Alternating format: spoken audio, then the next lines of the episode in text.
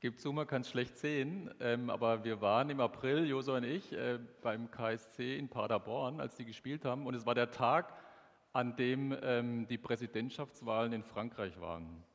Und dann habe ich gestaunt, als die bei den Aufwärmtrikots beim KSC, man kann es nicht lesen, steht drauf Macron. Da machen die Werbung für den französischen Präsidenten und er wird tatsächlich am gleichen Tag noch gewählt. Neulich habe ich einen Artikel gelesen, kann das Bild wieder wegmachen, über Emmanuel Macron. Vielleicht kennt ihr seine Geschichte. In Frankreich ist es so, da gibt es diese Elitehochschulen und er war Absolvent einer dieser Elitehochschulen und da hat abgeschlossen als einer der Jahrgangsbesten. Und die Jahrgangsbesten gehen dann nicht in die freie Wirtschaft, sondern die gehen ähm, in Staatsämter. Und äh, die begehrtesten Plätze sind im Finanzministerium. Und da ist er hin als Finanzinspekteur. Kurze Zeit später wurde er dann abgeworben als Investmentbanker bei Rothschild. Und dann wurde auch schon der damalige Präsident François Hollande auf ihn aufmerksam und hat ihn als Berater eingestellt. Und äh, nach kurzer Zeit des Beratens wurde er dann schon Wirtschaftsminister. Das alles hat ihm nicht gereicht. Er hat nebenher eine politische Bewegung gegründet, En Marche, eine Partei, die innerhalb von kürzester Zeit die größte Bewegung Frankreichs wurde. Und dann wurde er schließlich, noch keine 40 Jahre alt, 39, zum Präsidenten von Frankreich gewählt. Privat verlief seine Karriere ähnlich. Mit 17 verliebt er sich in seine Lehrerin, verfolgt dieses Ziel hartnäckig und heiratet sie. Nebenbei ist er noch ein begnadeter Pianist. Manche sagen, er hätte auch Konzertpianist werden können, so ist sein Talent. Und ganz nebenbei ist er auch noch ähm, Kampfsportler. Die perfekte Karriere. Und wir müssen ja zugeben, sowas beeindruckt uns. Bemerkenswert, was man alles erreichen kann. In dem Lesungstext, den ich eben gelesen habe, da geht es auch um zwei, die was Großes erreichen wollen. Denn sie wollen sich den Platz sichern zur Rechten und zur Linken von Jesus einmal im Himmelreich. Und dann sind die anderen zehn Jüngern zu, zu Recht sauer, aber letztlich ähm, sind sie ja nur deshalb sauer und empört, weil sie diese Plätze auch gern gehabt hätten. So ist das mit uns Menschen. Wir wollen groß sein bei Menschen oder bei Gott. Und Jesus zeigt uns in diesem Abschnitt aber die göttliche Sicht. Und ich lese uns nochmal die Verse 43 und 45 vor. Und Vers 45 ist ja dann unser Predigtext. Jesus sagt, aber so ist es unter euch nicht sondern wer groß sein will unter euch, der soll euer Diener sein. Und wer unter euch der Erste sein will, soll aller Knecht sein. Denn der Menschensohn ist nicht gekommen, dass er sich dienen lasse, sondern dass er diene und gebe sein Leben als Lösegeld für viele. Wer ist gekommen? Es ist nicht der König, nicht der Kaiser, nicht der Präsident, nicht der Kanzler, nicht der Präses, nicht der Papst, nicht der Bischof, der Menschensohn. Eine ganz neue Bezeichnung, die man damals nicht kannte. In der Antike war es ja so, dass die Herrscher zumindest von Gott eingesetzt waren, wenn nicht sogar Söhne Gottes. In der griechischen Mythologie gab es auch Verbindungen zwischen Menschen und Götter, Halbgötter. Und die Herrscher war, hatten immer irgendwas aus, von Gottes Gnaden auszutun. Auch im Alten Testament übrigens gibt es den Begriff Menschensohn nicht, nur im Neuen Testament und interessanterweise bezeichnet sich auch Jesus nur selbst so. Einmal noch Stephanus, aber er zitiert an, die, an dieser Stelle nur Jesus. Jesus bezeichnet sich im Markus-Evangelium 14 Mal als Menschensohn und noch einige Male einfach nur schlicht als Sohn. Und interessant ist, dass nur andere ihn, zum Beispiel Petrus, als Gottessohn bezeichnen. Und deshalb scheint für Jesus dieser Begriff Menschensohn ein Ehrentitel zu sein, ein Herrschertitel. Denn Jesus identifiziert sich mit den Menschen, mit dem, was sie beschäftigt. Er bringt Menschlichkeit und er wurde Mensch. Und ich finde, schon in dem Begriff wird deutlich, was die Botschaft des, weit des weiteren Verses ist, dass es darum geht, zu dienen und nicht um zu herrschen. Gehen wir ein Stück weiter. Wozu ist Jesus nicht gekommen? Und er ist nicht gekommen, um sich dienen zu lassen, sagt uns unser Vers. Und das Gegenteil würde ja bedeuten, er ist nicht gekommen, oder in anderen Worten formuliert, in einer Bedeutung, er ist nicht gekommen, um zu herrschen. Und im Lesungstext klang das ja auch an, dass die Mächtigen dieser Erde ihre Völker unterdrücken, sie klein machen, sie gering halten. Und wir kennen das ja auch heute noch. Das war damals die Strategie, wie auch heute. Wenn wir die Nachrichten schauen, dann können wir uns ein Bild davon machen, wie das damals war und wie das heute auch noch ist. Und es gibt noch eine zweite Bedeutung, nicht im Sinne von herrschen, sondern sich nicht dienen lassen, kann ja auch bedeuten, in dem Sinne sich nicht bedienen zu lassen. Viele von euch kennen die Geschichte, als äh, Jesus bei Maria und Martha zu Besuch ist und noch andere Gäste da sind. Jesus ist mit seinen Freunden zusammen und Martha ganz praktisch denkt ans Essen. Und sie ist sehr besorgt ums Essen und irgendwie wird sie dann auch sauer, dass Maria ihr nicht hilft und dass sie alles alleine machen muss. Und dann sagt Jesus zu ihr, Martha, Martha, du hast viel Sorge und Mühe. Eins aber ist Not, Maria hat das gute Teil erwählt und das, das soll nicht von ihr genommen werden. Ganz ehrlich. Ich finde es immer noch ungerecht, dass Jesus Maria, äh, Martha so tadelt. Mit meinem äh, Pflichtbewusstsein und Gerechtigkeitssinn kriege ich das nicht auf die Reihe. Aber als ich länger darüber nachgedacht habe, dann habe ich manchmal den Eindruck, dass mein Leben gespalten ist. Links ist mein Leben, rechts der Glaube.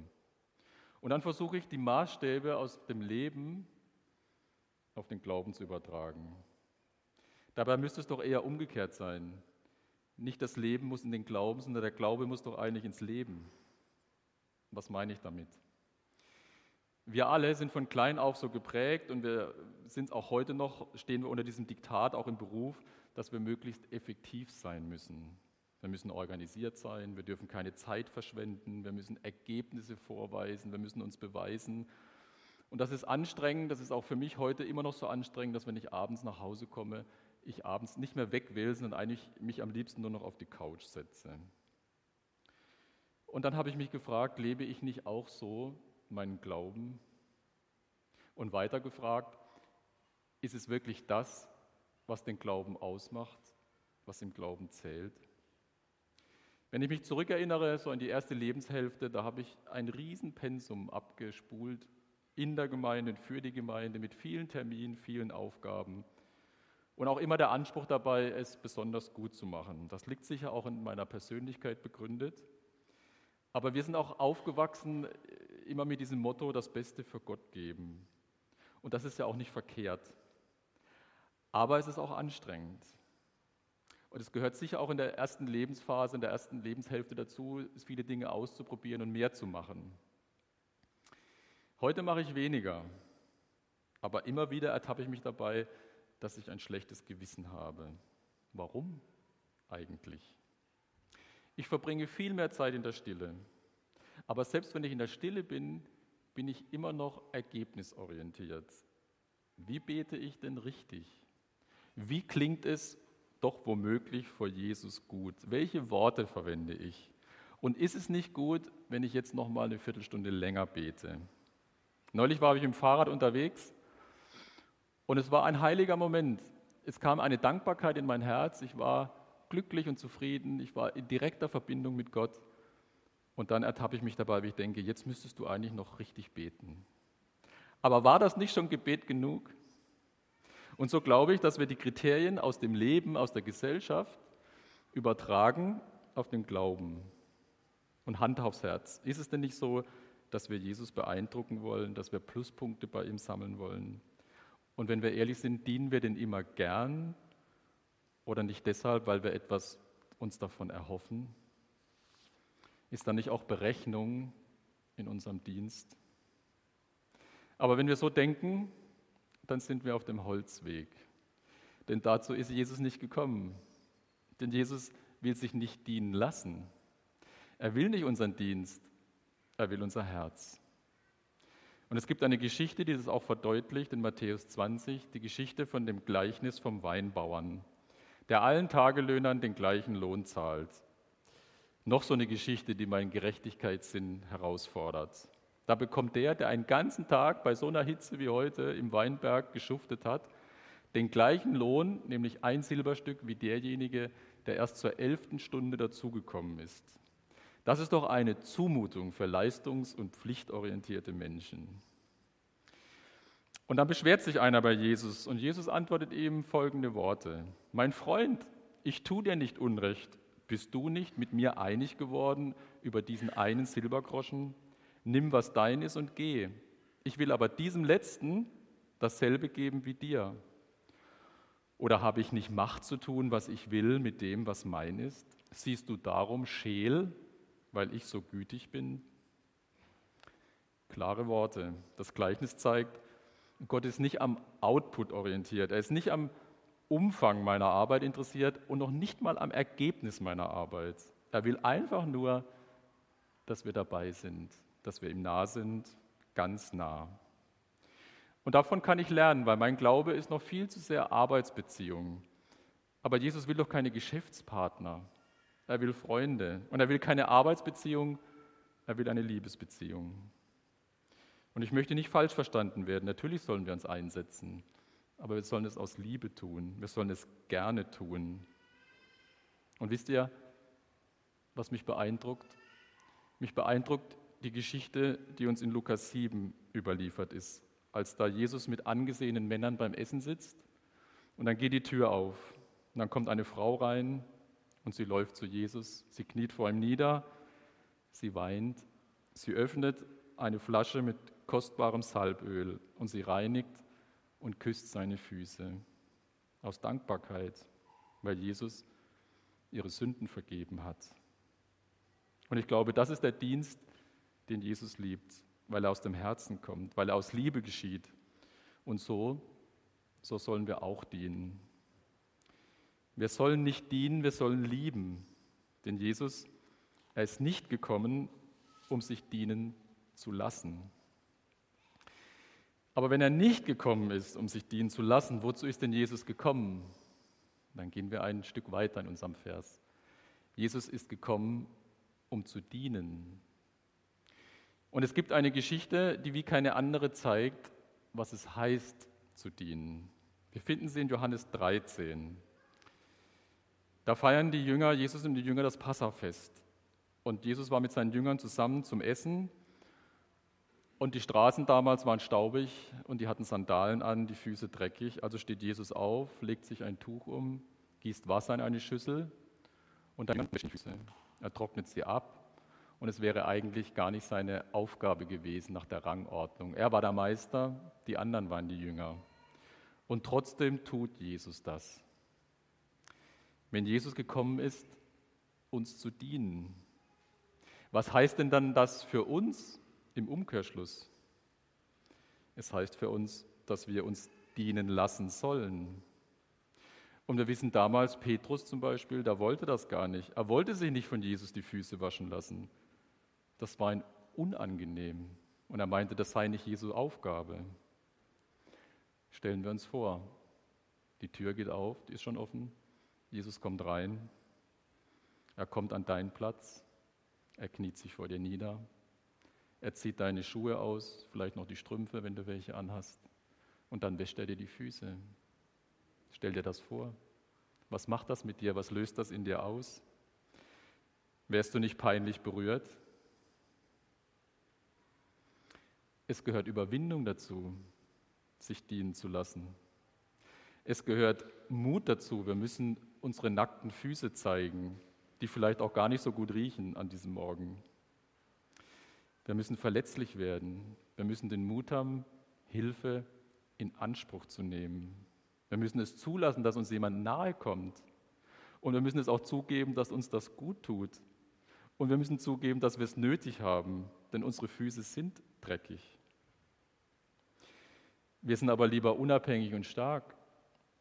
Ich kann mich noch erinnern, wenn wir früher in Urlaub gefahren sind und ihr jungen Leute wird es nicht für möglich halten, es gab keine Navis. Und man musste trotzdem am Urlaubsort ankommen. Und da gab es so Sachen, die hießen Landkarte, die waren so groß.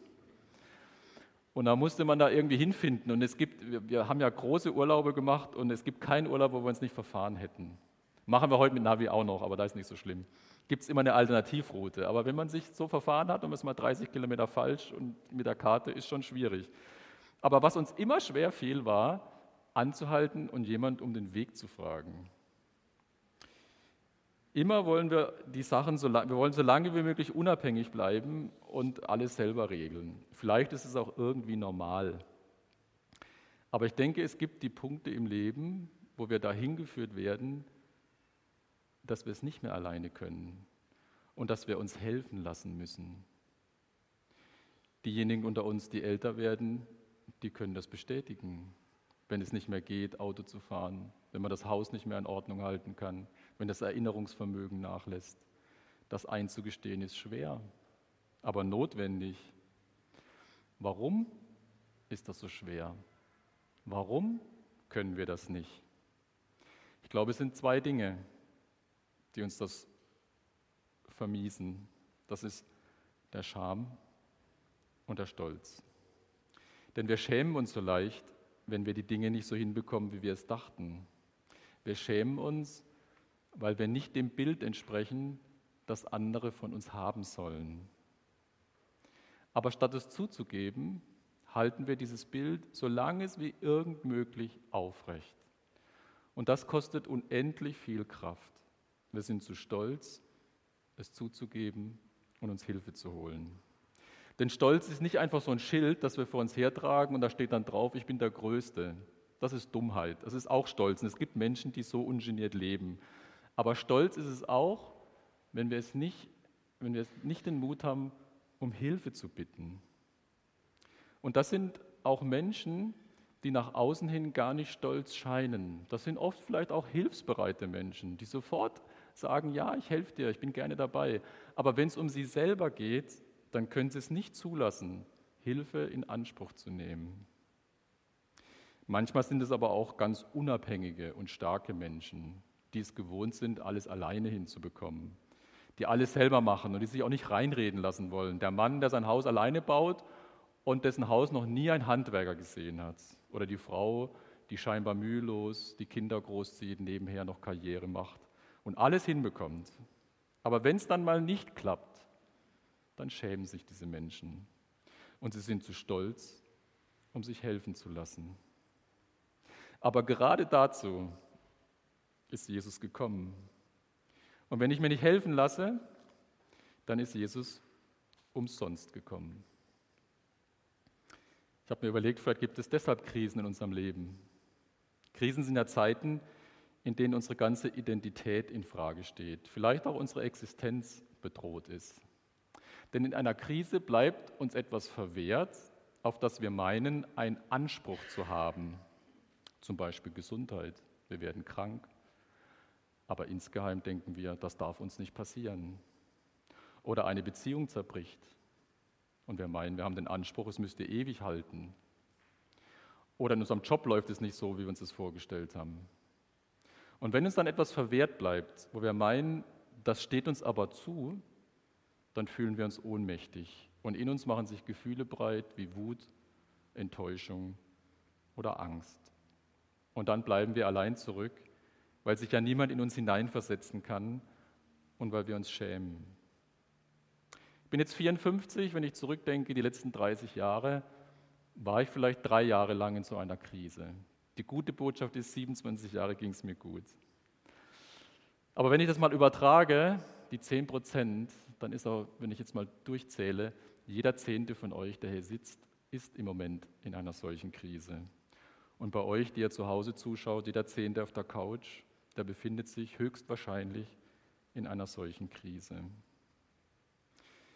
Aber dann will ich dir Mut machen, wenn es dir so geht. Denn Jesus ist gekommen, um gerade dir heute Morgen zu dienen. Lass es zu. Lass dir dienen meiner letzten Krise habe ich eine Frau angesprochen, habe gesagt, du, du musst für mich beten. Und es hat mich Überwindung gekostet, weil ich mich geschämt habe und fast zu stolz war, um um Hilfe zu bitten. Aber der Schrecken, der auf mich gekommen war, der war so groß, dass er größer war als die Scham in mir. Und deshalb bitte ich dich, dass du mutig wirst und dass du dir dienen lässt von Jesus. Und das machst du bestimmt schon. Du hast bestimmt schon hundertmal Jesus gefleht, er möge dir helfen. Aber vielleicht ist es auch mal dran, andere zu bitten, dass sie dir helfen. Denn Jesus zeigt sich oft im anderen. Denn macht er bewusst, wir können diese Probleme, die wir haben und die Krisen, in die wir geraten, die können wir nicht einfach so abschütteln. Ich war neulich unterwegs, wandern im Kaufunger Wald und dann habe ich gemerkt, ich muss an einem am Busch, muss, ich, muss ein Dorn abgegangen sein, da ist mir dann so in den Schuh reingefallen. Und dann war ich zu faul anzuhalten und laufe weiter, aber der Dorn rutschte immer weiter und irgendwann ging es halt nicht mehr. Da musste ich anhalten, Schuhe aufschnüren, Schuh ausziehen, Socke ausziehen, Socke untersuchen, Dorn entfernen, Socke wieder an, Schuh an, Schuh binden. Das ist aufwendig, aber es war einfach nötig. Und ich denke, so ist es auch bei uns. Wir müssen uns diese Schwäche eingestehen und dann den Stachel, der sich vielleicht in unserem Herzen festgesetzt hat, von Jesus ziehen lassen. Wir müssen hilfsbedürftig werden wie kleine Kinder. Für die ist es überhaupt kein Problem, wenn sie ein Problem haben, zu ihren Eltern zu laufen. Sie schämen sich nicht. Das kommt erst später. Ich weiß noch, meine Eltern haben mit mir, als ich klein war, am Bett immer folgendes Gebet gesprochen. Ich bin klein, mein Herz mach rein, soll niemand drin wohnen als Jesus allein. Ich bin klein. Ich habe nicht alles im Griff, ich brauche Hilfe. Mein Herz mach rein. Ja, es hat sich viel Enttäuschung, viel Wut, viel Ärger, viel Bitterkeit in meinem Herzen angesammelt. Soll niemand drin wohnen als Jesus allein. Und wenn Jesus da drin wohnt, dann hat mit ihm die ganze Welt Platz. Lasst uns so beten und den Scham und den Stolz überwinden. Wozu ist Jesus noch gekommen? Wir gehen wieder ein Stück weiter in unserem Vers. Jesus ist gekommen, um sein Leben zu geben als Lösegeld für viele. Es gibt dafür in der Bibel ein schönes Bild, das an vielen Stellen nach und nach entfaltet wird. Das ist das Bild vom guten Hirten. Was macht der gute Hirte? Wir lesen in der Bibel, dass er seine Schafe weidet und sie zu frischem Wasser führt. Er beschützt sie, er bewahrt sie. Die Schafe kennen auch seine Stimme und sie folgen ihm gern. Und er bringt sie am Abend wieder nach Hause in den Stall. Aber das Bild, es umfasst noch mehr. Denn der gute Hirte er lässt auch sein Leben für seine Schafe. Wir erinnern uns, als Jesus seinen Jüngern die Füße gewaschen hat, da war das ein Beispiel für einen Dienst. Aber die Vollendung des Dienens ist es, sein Leben zu geben. Jesus gibt sein Leben, damit wir unser Leben behalten können. Und auch dann, wenn wir sterben müssen. Das klingt paradox.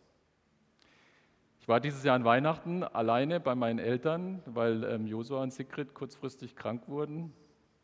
Und dann haben wir Heiligabend, saßen wir zusammen und dann gab es natürlich auch Geschenke. Und wisst ihr, was meine Eltern mir zu Heiligabend geschenkt haben? Eine Flasche Birnenschnaps. Habe ich mich gefreut. Und dann äh, gibt es aber auch eine Geschichte dazu. Ähm, also keine bekannte Marke, sondern selbst gebrannt von einem Freund meiner Eltern. Und er hat regelmäßig Schnaps gebrannt. Der hatte, glaube ich, der Birnbaum war, glaube ich, im Garten oder bei einem anderen Gartengrundstück. Aber irgendwann wurde der Birnbaum gefällt, entweder weil der Baum zu alt war oder weil der Freund meines Vaters zu alt war und es nicht mehr geschafft hat. Das kann ich jetzt nicht mehr genau sagen. Und er hatte nur noch Restvorräte im Keller, die er äh, streng gehütet hat. Aber als mein Vater zu ihm kam, er gesagt, ist für den Jörg, da hat er gesagt, für den Jörg, da fülle ich dir eine Flasche ab. Und dann ging er in den Keller und hat einen Liter Birnschnaps nur für mich abgefüllt. Und das hat mich gerührt. Und dann bin ich zu ihm hin, heilig, also Weihnachten dann, in den Weihnachtstagen, und bin bei ihm vorbei. Und man muss wissen, er war schwer krank zu dem Zeitpunkt, Krebs im Endstadium. Und er konnte eigentlich, hatte immer nur Schmerzen und konnte eigentlich nur noch leben mit starken Schmerzmitteln.